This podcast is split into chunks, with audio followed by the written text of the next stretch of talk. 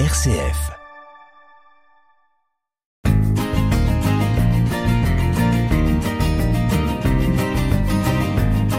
Cœur solidaire sur une RCF Belgique.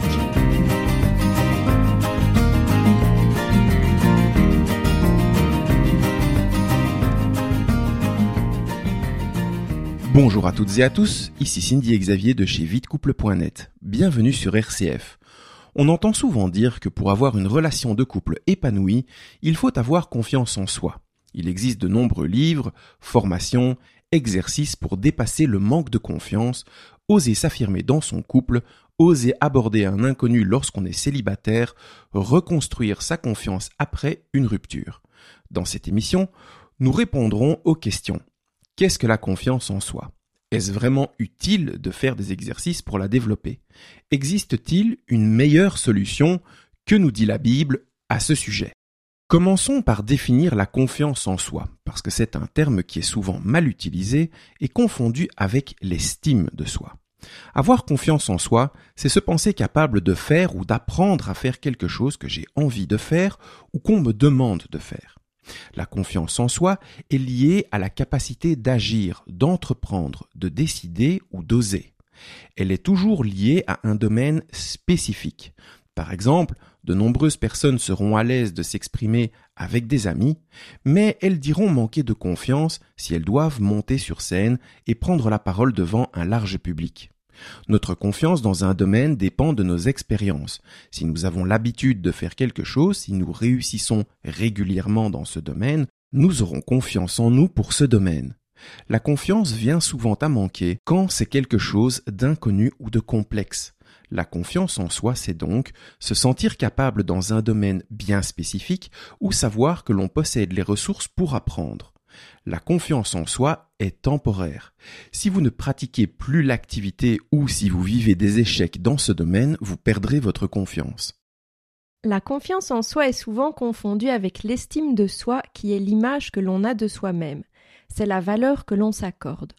Aujourd'hui, vous trouverez de nombreux exercices pour développer votre estime et votre confiance comme par exemple faire la liste de vos qualités, de vos réussites, vous établir des objectifs en fonction de vos valeurs personnelles, faire une liste de choses que vous n'avez pas encore faites et les tester, pratiquer des relaxations, visualisations, méditation, hypnose et j'en passe. Avez-vous envie de faire des exercices toute votre vie, d'être constamment en lutte pour vous développer et devenir ce que l'on appelle une meilleure version de vous-même? Quand on se lance dans cet objectif, cela devient un travail sur soi quotidien qui peut devenir épuisant et contre-productif pour certaines personnes quand elles sont confrontées à peu de résultats. Et même si vous avez des résultats, tout ce que vous faites, c'est construire votre ego personnel.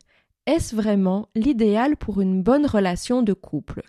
J'ai travaillé 20 ans dans le développement personnel et j'ai vu des personnes travailler sur leur confiance en elles pendant des années et être toujours au même point dans leur relation avec les autres. Et dans ce genre de formation, on retrouve souvent des femmes qui veulent être indépendantes, vivre leurs rêves, leurs objectifs, en dépit de leur mari et de leur famille. Elles se sentent bien un temps parce qu'elles se sentent épanouies dans leur travail ou dans leurs activités, mais au final, il en faut toujours plus. Il faut faire une nouvelle formation, un nouveau voyage, tester une nouvelle méthode, acheter de nouveaux livres. Une seule personne peut remplir ce vide et nous rendre capables d'accomplir ce que nous avons à accomplir. Et contrairement à ce que l'on raconte partout de nos jours, ce n'est pas nous-mêmes. Seul Jésus-Christ peut nous apporter la plénitude.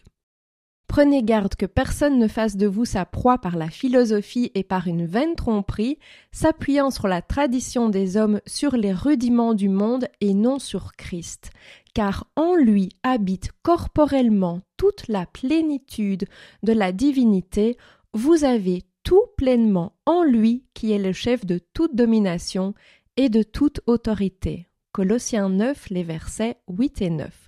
Est-ce pour autant que la Bible nous dit que nous ne devons pas avoir confiance en nous? Ce n'est pas un esprit de timidité que Dieu nous a donné, mais un esprit de force, d'amour et de sagesse, nous dit Paul dans sa deuxième lettre à Timothée. Le mot traduit en français par timidité est un mot grec qui veut plutôt dire lâcheté, attitude de crainte.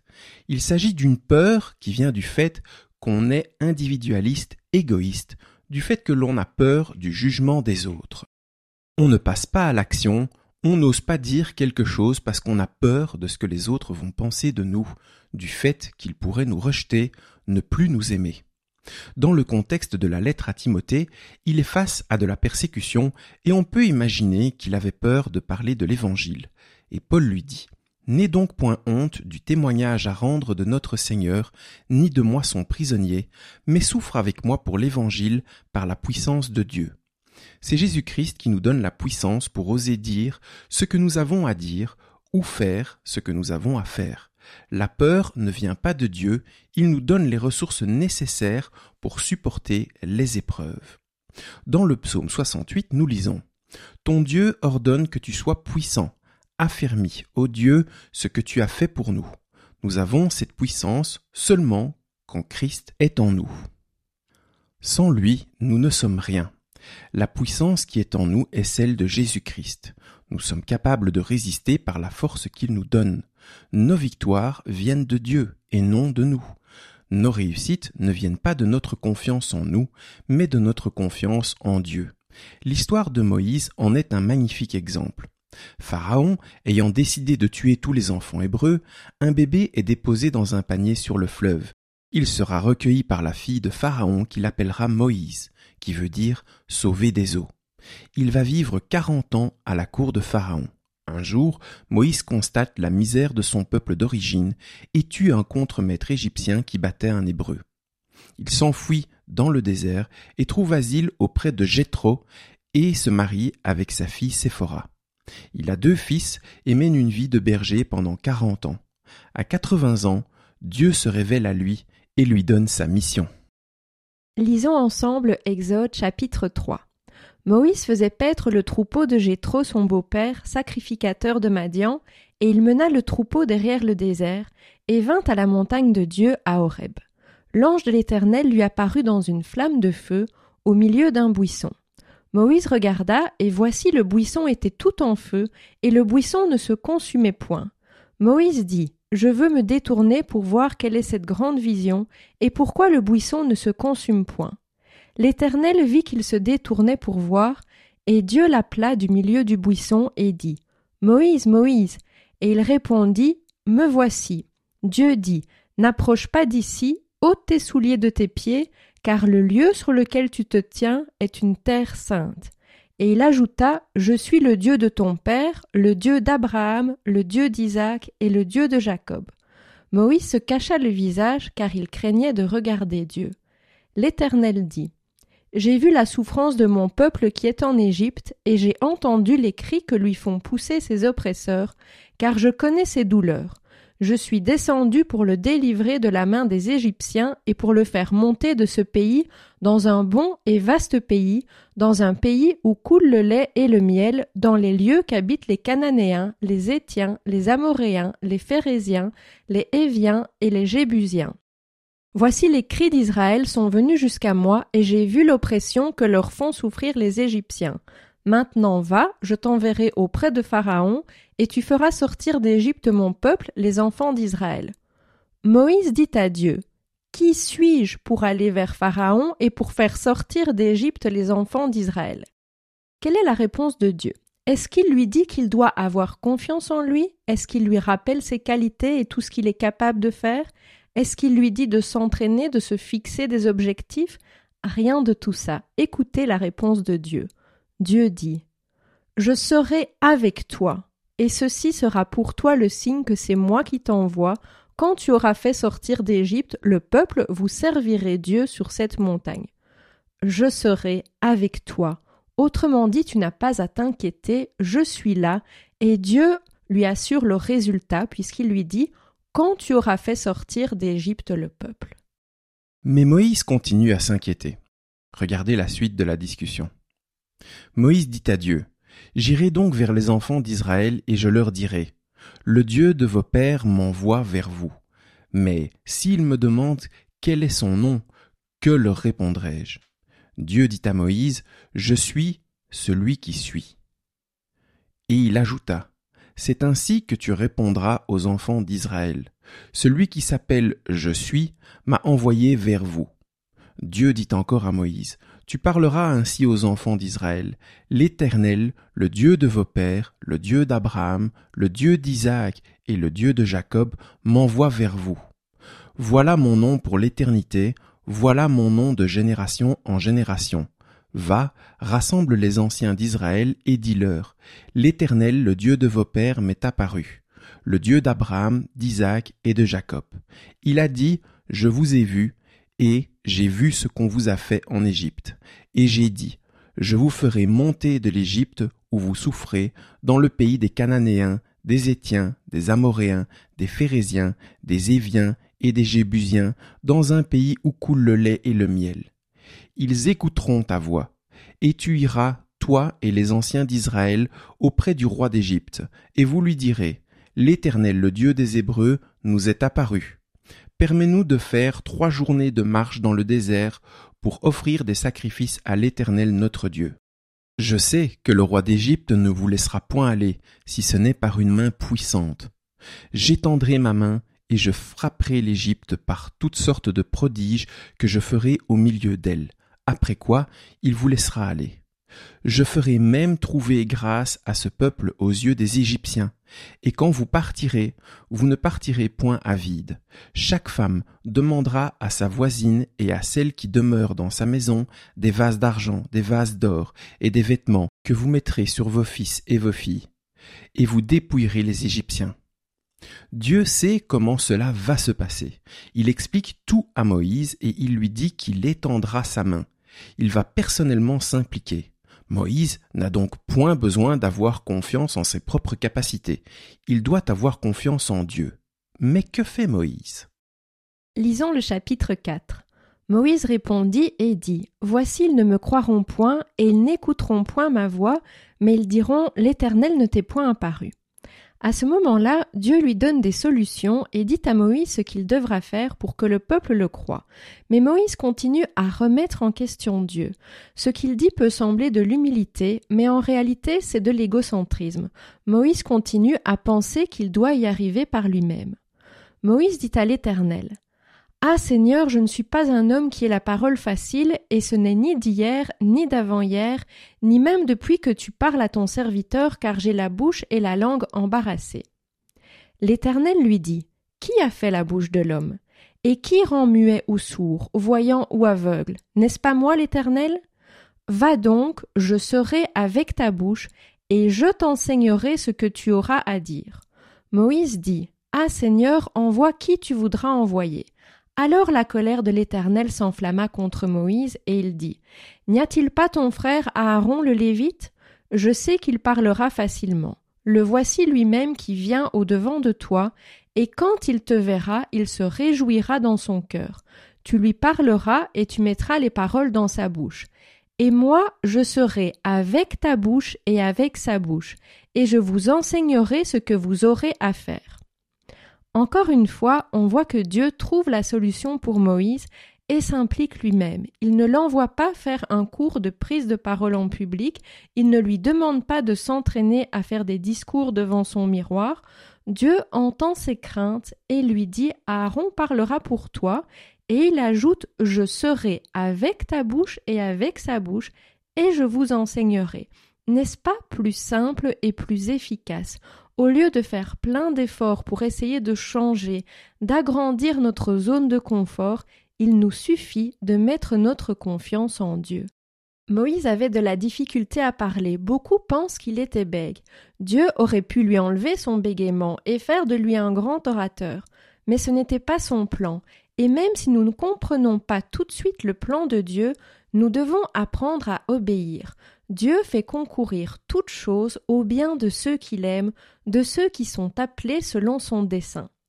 Il est temps de faire une courte pause, nous vous proposons d'écouter Your Name de Paul Baloche.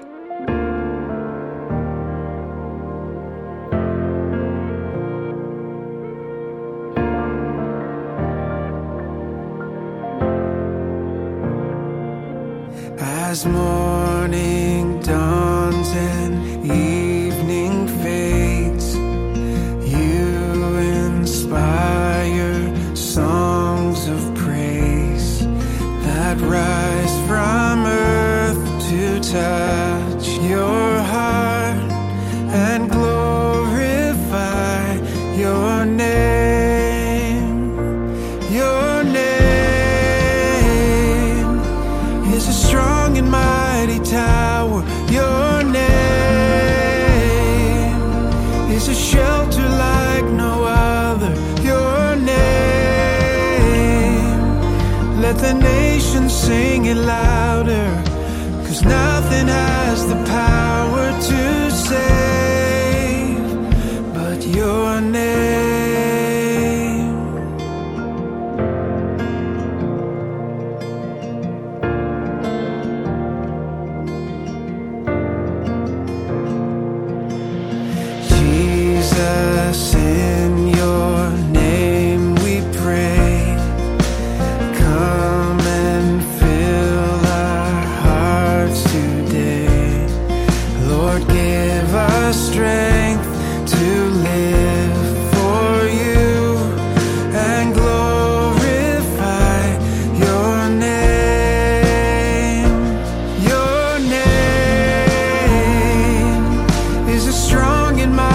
time.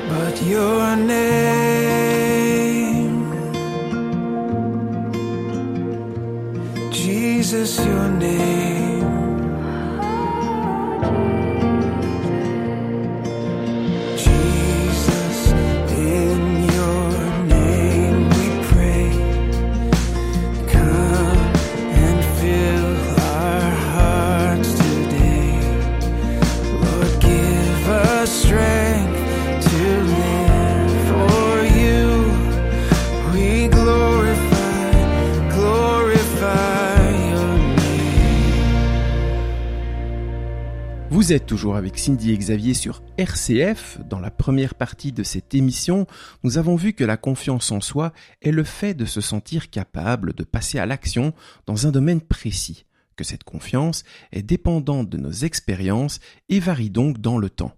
Nous avons vu que notre force vient de Jésus-Christ qui est en nous. Nos réussites viennent de Dieu et non de nous. Au lieu de chercher à développer notre confiance en nous, nous devrions développer notre confiance en Dieu, qui est toujours avec nous, qui nous enseigne ce que nous avons à faire, qui met les mots dans notre bouche et nous donne la force de surmonter les difficultés.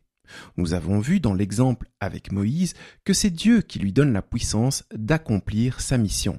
Ce n'est pas quelque chose de réservé aux prophètes de l'Ancien Testament. Jésus-Christ donne de la force à chaque croyant. Écoutez comment Paul prie dans sa lettre aux Éphésiens.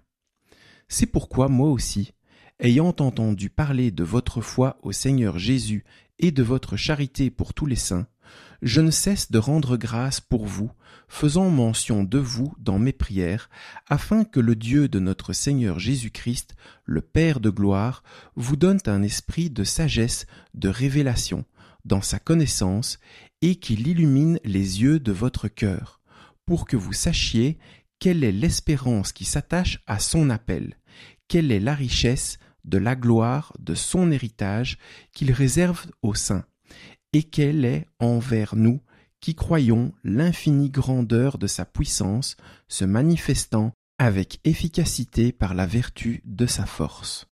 On le voit dans ce verset, c'est Dieu qui est grand, c'est Dieu qui est puissant. Nous n'avons pas besoin d'être puissants. Dieu met sa force en nous. Quand nous sommes en Jésus-Christ, sa force est en nous. Si nous allons un peu plus loin dans la lettre aux Éphésiens au chapitre 3, nous lisons Or, à celui qui peut faire, par la puissance qui agit en nous, infiniment au-delà de tout ce que nous demandons ou pensons, lui soit la gloire dans l'Église et en Jésus-Christ, dans toutes les générations, au siècle des siècles. Amen. Donc, vous pouvez arriver à faire bien plus que ce que vous demandez, même plus que ce que vous pensez, quand vous laissez faire l'Esprit de Dieu en vous. On retrouve la même idée dans Zacharie 4 au verset 6. Alors il reprit et me dit C'est ici la parole que l'Éternel adresse à Zorobabel. Ce n'est ni par la puissance ni par la force, mais c'est par mon esprit, dit l'Éternel des armées.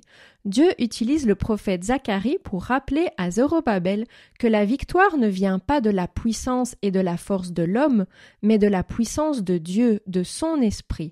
Nous n'avons pas besoin de chercher à augmenter nos propres forces. Cela ne sert à rien puisque c'est par la force de Dieu que nous sommes capables d'agir. Et il y a un très beau verset à ce sujet dans Philippiens 4, le verset 13 où Paul nous dit je puis tout par celui qui me fortifie. Et celui qui nous fortifie, c'est bien entendu Jésus-Christ. Je n'ai pas besoin de faire des exercices pour développer ma confiance en moi, puisque c'est Jésus-Christ qui me fortifie.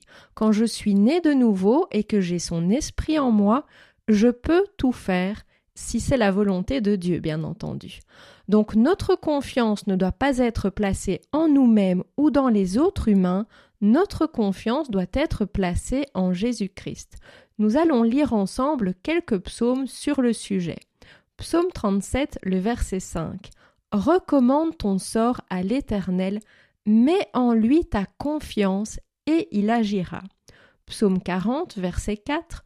Heureux l'homme qui place en l'Éternel sa confiance et qui ne se tourne pas vers les hautains et les menteurs. Psaume 118, 8. Mieux vaut chercher un refuge en l'Éternel que de se confier à l'homme. Au lieu de se tourner vers les hommes, tournons-nous en premier lieu vers Dieu qui a la sagesse. La parole nous dit que la sagesse des hommes ne vaut rien. Nous ne sommes pas en train de dire que vous ne devez jamais chercher d'aide auprès des autres ou accepter des conseils. Non, l'idée c'est de vous tourner en premier vers Dieu. Nous avons vu dans la première partie de l'émission, dans l'exemple avec Moïse, que Dieu a envoyé Aaron pour l'aider. Mais Dieu est resté présent. Il a dit Je serai avec toi, je serai avec votre bouche, je vous enseignerai. Dans Ésaïe au chapitre 30, nous lisons car ainsi a parlé le Seigneur l'Éternel, le Saint d'Israël.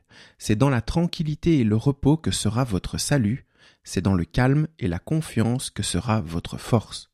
Restez dans la confiance que Dieu prend les choses en main. Proverbe 3, verset 26.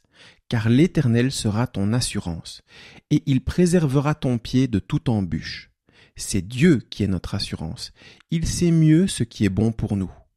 Quand nous avons confiance en Dieu, nous avons vu dans les émissions précédentes que c'est bon pour notre couple.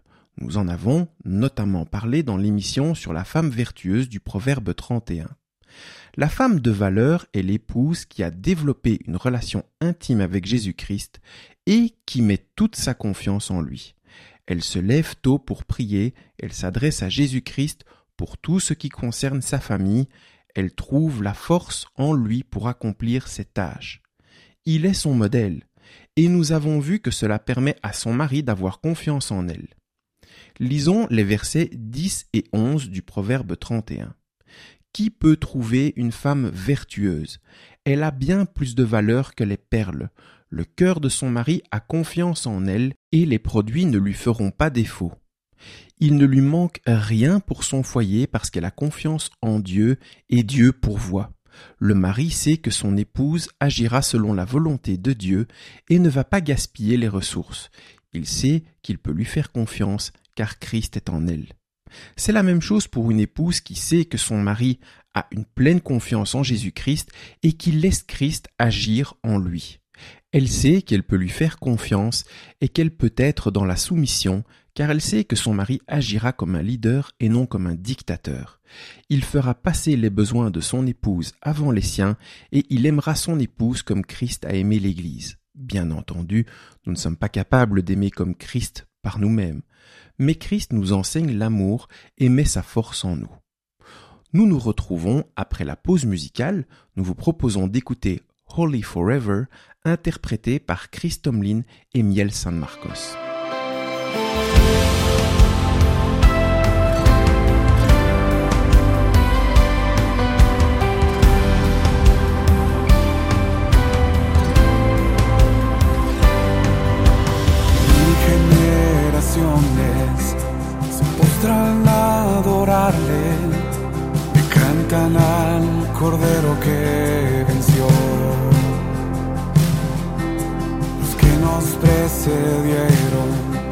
Y los que en él creerán, le cantarán aquel que ya venció. Tu nombre es más alto, tu nombre más grande, tu nombre sobre todo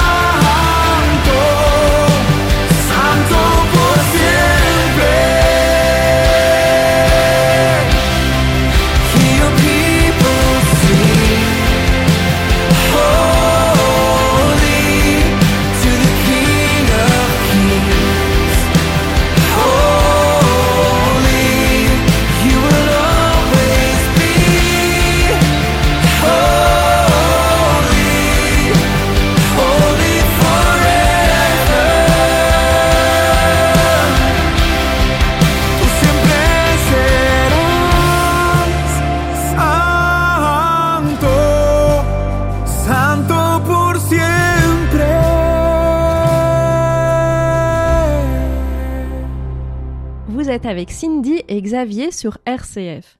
Avant la pause, nous avons vu que la confiance en soi est le fait de se sentir capable de passer à l'action dans un domaine précis, que cette confiance est dépendante de nos expériences et varie donc dans le temps.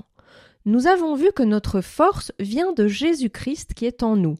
Nous pouvons tout par Christ qui nous fortifie, mais nous nous trompons nous-mêmes si nous pensons être capables de réussir ou d'accomplir de bonnes œuvres sans Dieu. Notre confiance ne doit pas être placée en nous-mêmes ou dans les autres humains, notre confiance doit être placée en Jésus-Christ. Que faire quand vous êtes face à un défi ou une difficulté? Que faire si vous êtes dans un moment où vous vous dites je ne suis pas capable de faire ça, je n'ose pas dire telle chose à mon conjoint ou à ma famille, j'ai peur de faire telle chose. Rappelez-vous que quelle que soit la situation, quel que soit le problème que vous pensez avoir, ce n'est jamais trop grand pour Dieu. Apportez cette situation à Jésus-Christ dans vos prières. Vous pouvez lui demander Que dois-je dire à telle personne? Nous le voyons dans les accompagnements, souvent au sein du couple, il y a des personnes qui n'osent pas parler de certains sujets à leur conjoint, qui cachent des choses, qui n'osent pas se confier. Vous pouvez tout simplement prier pour ça, pour que le Seigneur donne à votre époux ou épouse un cœur ouvert pour vous écouter et qu'il mette les bons mots dans votre bouche. Deuxièmement, remplacez la question pourquoi par la question comment. Pourquoi ça m'arrive? Pourquoi je n'ose pas lui en parler? Pourquoi je ne sais pas faire ça? Pourquoi Dieu ne répond pas à mes prières? Ces questions ne vous aideront pas et elles vous mettent dans une position de victime. Au lieu de vous demander pourquoi, demandez-vous comment. Mais il ne s'agit pas de chercher le comment avec vos propres forces. Posez-vous par exemple la question Père, que puis-je faire pour te rendre gloire dans cette situation? Comment puis-je te rendre gloire dans cette situation? Ensuite, restez calme, écoutez, laissez Dieu agir. Vous n'aurez peut-être pas une réponse immédiate. Soyez patient. Demandez au Saint-Esprit de vous guider dans la parole en posant la question. Qu'est-ce que la Bible m'enseigne sur ce genre de situation? Prenons un exemple. Imaginons que vous avez peur de partager au sujet de votre foi avec votre conjoint parce qu'il ne partage pas vos croyances. Nous l'avons vu dans la première partie de l'émission avec Moïse, Dieu met les mots dans notre bouche. Jésus nous dit la même chose dans Matthieu au chapitre 10. Mais, quand on vous livrera, ne vous inquiétez ni de la manière dont vous parlerez, ni de ce que vous direz. Ce que vous aurez à dire vous sera donné à l'heure même, car ce n'est pas vous qui parlerez, c'est l'Esprit de votre Père qui parlera en vous. Donc, priez et demandez à Dieu de mettre les paroles dans votre bouche. Si c'est quelque chose pour la gloire de Dieu, les paroles vous seront données. Troisièmement, gardez vos yeux sur Jésus et pas sur ce qui se passe autour de vous, sur vos problèmes, sur ce que vous n'êtes pas capable de faire. En développement personnel, on vous dit de regarder le positif au lieu de regarder le négatif. Mais cela peut être un piège également.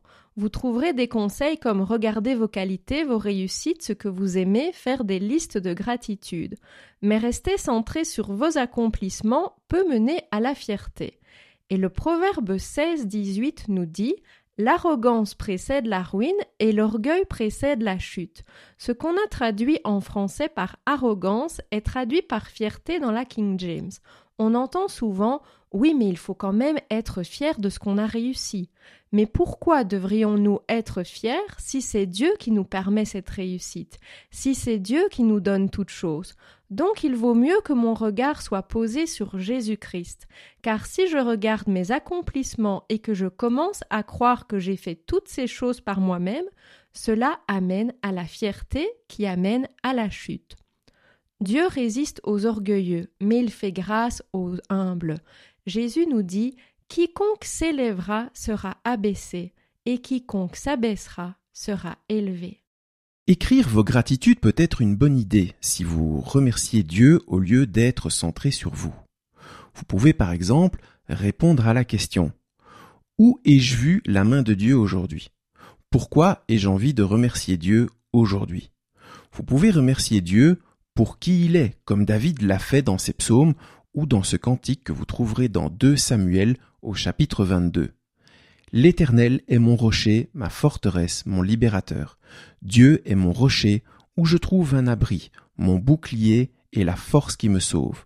Ma haute retraite est mon refuge.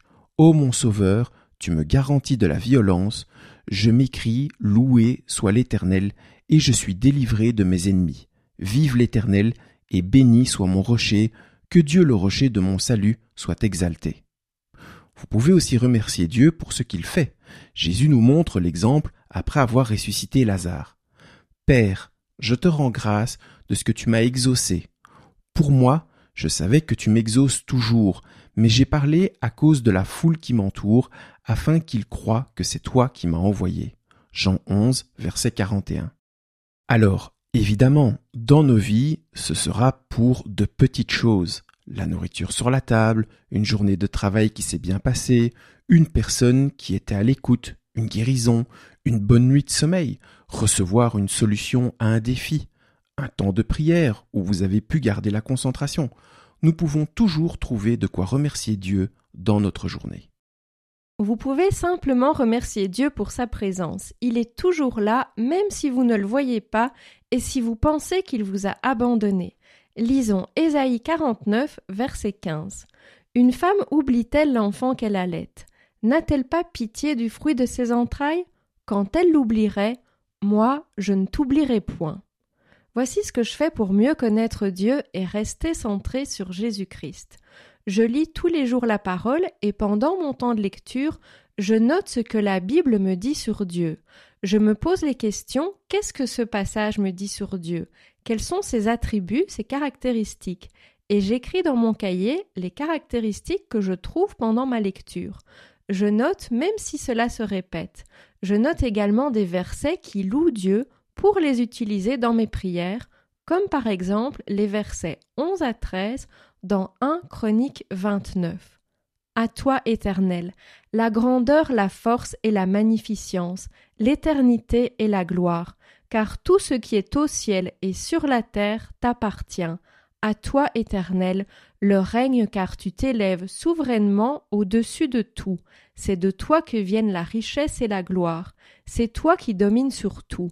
C'est dans ta main que sont la force et la puissance, et c'est ta main qui a le pouvoir d'agrandir et d'affermir toutes choses. Maintenant, ô notre Dieu, nous te louons et nous célébrons ton nom glorieux. Pour conclure cette émission, développer votre foi en Jésus-Christ, votre confiance en Dieu, est bien plus efficace que de faire des exercices pour développer votre confiance en vous. C'est parce que vous avez confiance en Dieu que vous êtes capable de faire, de dire, d'entreprendre, de décider. Jésus nous dit, tout est possible à celui qui croit. Vous étiez en compagnie de Cindy Xavier de videcouple.net sur RCF. Nous vous remercions pour votre écoute et nous nous retrouvons l'année prochaine, si Dieu le veut. Pour terminer, nous vous proposons d'écouter You Raise Me Up de Bayou Vocal Point.